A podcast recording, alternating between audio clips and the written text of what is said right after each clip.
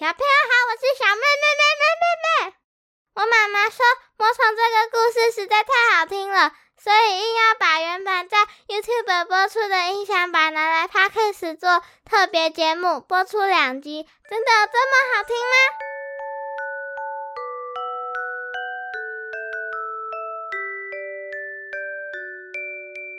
欢迎收听我们家的睡前故事音响版，我是小妹妈妈。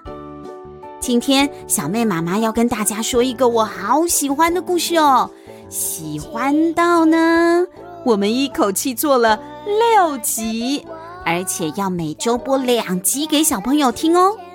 这个故事的主角是一只普普通通的流浪猫，它原本是很普通，没错啦，不过它却遇到了一件非常神奇的事，最后它不但拥有了最要好的一群朋友。还成为了一只魔宠。一脚踢飞了从头，但我最最最喜欢的魔宠，预言中的守护者。文：亚当·杰·艾普斯坦，安德鲁·杰考伯森，博士出版社发行。故事一：到嘴的肥鱼飞了。就像天上的月亮，抱抱抱抱，我最爱的爸爸，有你强壮的臂膀，就能实现所有的梦想。随着黎明的第一道曙光乍现，晨钟高亢清亮的当当响起，将艾德温从白日梦中唤醒。一如预期，鱼贩准时扛着滴着水的笨重粗麻布袋往自己的店面走来。虽然艾德温看不到袋子里面的东西，但是瞒不过他的鼻子的，那里头是河里的比目鱼。鱼贩将鱼倒进大桶子里时，会打开窗户让厨房透透气，这是每天早上的例行公事。艾德温沿着墙滑下屋顶。他穿街走巷，闪过昨天晚上下雨留下来的水洼，跳上堆在鱼贩窗外的板条箱，望着鱼贩清洗比目鱼，挖尽内脏。经验告诉艾德温，鱼贩迟早会有分心的时候，比方说提早上门的顾客咚咚咚的敲门，或是鱼贩到户外厕所去一趟，也有可能是需要磨砺钝刀。反正不管是什么时候，都是艾德温出击的好机会。快来啊！床上有蜘蛛！楼梯顶端传来了尖叫的呼喊。看来今天让鱼贩分心的是他的太太。鱼贩一离开艾德温的视线，艾德温就跳进了厨房，从大木桶里面叼起了一条大扁鱼。他知道。自己很快就能够躲在烟囱顶端的隐秘空间，好好享受美味的。突然间，捕猫器逮住了他的尾巴。艾德文转身，看到了一个铁线圈缠住了他的毛皮，这实在是太痛了。他拼命的压抑，不让自己发出尖叫。但更惨的还在后头，有个令人不安的黑影从盐渍橱柜后面出现。那个男人穿着黑斗篷，脸上有爪子留下的疤痕。他脚上穿着鞋头凸着铜刺的黑皮靴，肩上背着十字弓。逮到你啦！神秘的身影说。艾德温不敢相信自己竟然会自投罗网。他明明是全塔桥城最聪明的流浪猫啊，竟然会被人将了一军。黑衣男往前走了一步。亮出末端绕着一圈绳子的木头长杆，艾德温一看到这吓人的绞索棍，求生本能随即爆发，他往窗户跳去，扭着身体想要穿过窗口，可是悬垂在他尾巴上面的那个金属捕猫器没办法通过窄缝，艾德温卡住了，半个身体在外面，半个身体还在屋里。披着斗篷的人影正快速逼近，艾德温用脚掌推着窗户的底部，努力的想要把窗户往上抬，好顺利脱身。就在人影伸长了手要抓他最后的一秒钟，窗户往上挪动了几公分，让艾德温得以带着捕猫器穿过窗户，拔腿就跑。那块金属一路咬着他的尾巴，刮着鹅卵石的街道，爆出了四射的火花。艾德温回头看到追捕者正走出鱼情店。取下了侧背的十字弓，这下真的麻烦大了，因为那个追他的人是葛林斯拉德。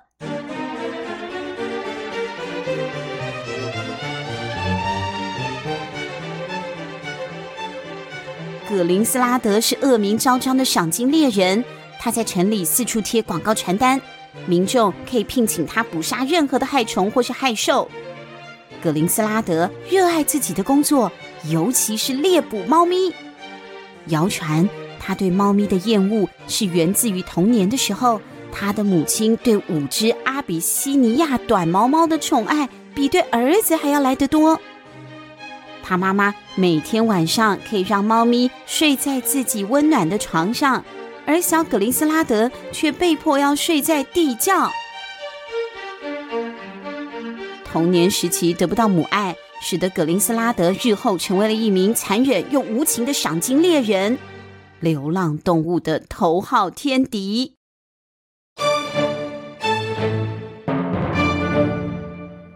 艾德温朝着附近的铁匠铺奔去，在盖满煤灰、烟雾弥漫的铁匠铺里，有一个壮硕的男人正忙着把大刀敲扁，制作女王士兵专用的刀剑。炉床蹦出了残火，散发的热气让铁匠汗流浃背。艾德文跳上铁制工作桌，谨慎地把他的尾巴直接地摆在落下的铁锤和那把剑之间。一声巨响，铁锤正中金属捕猫器，把它劈成了两半，让艾德温的尾巴重获自由。在铁匠还没有意识到发生了什么事情之前，艾德温就一溜烟的从侧门冲了出去。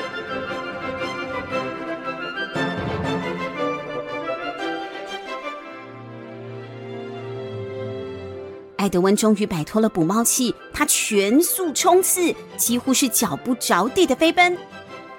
可是格林斯拉德再次现身，怎么都不肯放掉快要到手的战利品。毕竟，传说中这个男人曾经为了杀一只蟑螂，放火烧了整栋房子。艾德温再次回头张望时，看到了格林斯拉德做出了意料之外的事。格林斯拉德停下脚步，把腰间皮囊的金色拉绳松开，一朵朦胧的烟云迸发而出，迅速幻化成狗的身形。惨了，那是影子猎犬。这些犬类幽灵是用黑暗魔法调制并且召唤出来的。这一种猎兽恶魔在全然漆黑的状态下也能够看得见，尖牙还可以咬穿锁子甲的金属罩衫，足以把猫类逃亡者吓得四肢发抖。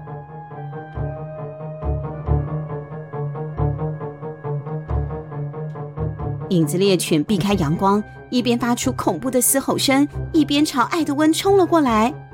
艾德温跃上了围篱的木条，轻巧地越过屋顶。一般的狗可能就没办法爬这样的高度，就放弃了。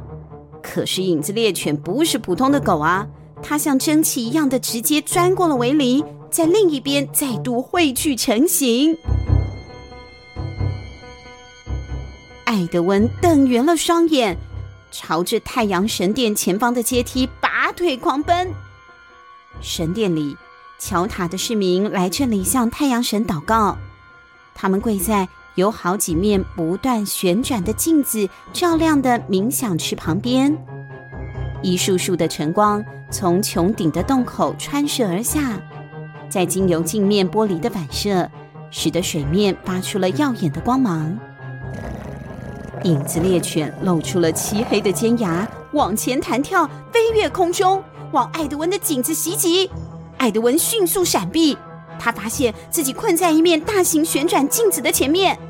这个时候，影子猎犬准备要再度扑袭时，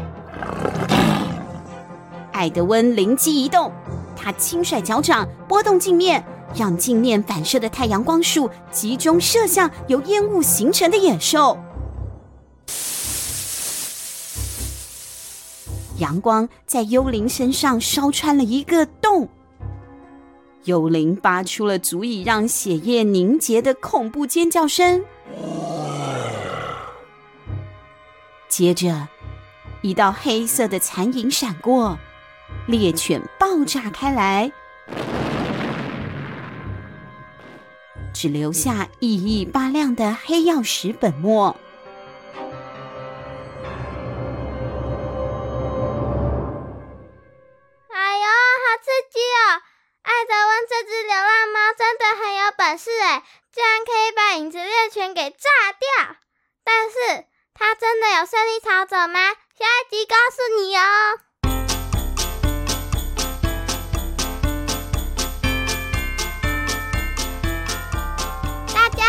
我是小妹妹妹妹妹妹，喜欢听我们的故事吗？现在可以透过节目的赞助功能来请我妈妈喝一杯咖啡，或是让我买一件喜欢的文具，会让我们说故事说得更有动力哦。详情请看节目资讯栏，或是到我们家的睡前故事 FB 粉丝页查询。有赞助好开心哦！呃，哒哒哒哒哒哒哒哒。晚上的森林非常有趣，有大只的老虎骑在身上，妈妈被吃掉，我也被吃掉，哈哈哈哈哈哈！那你？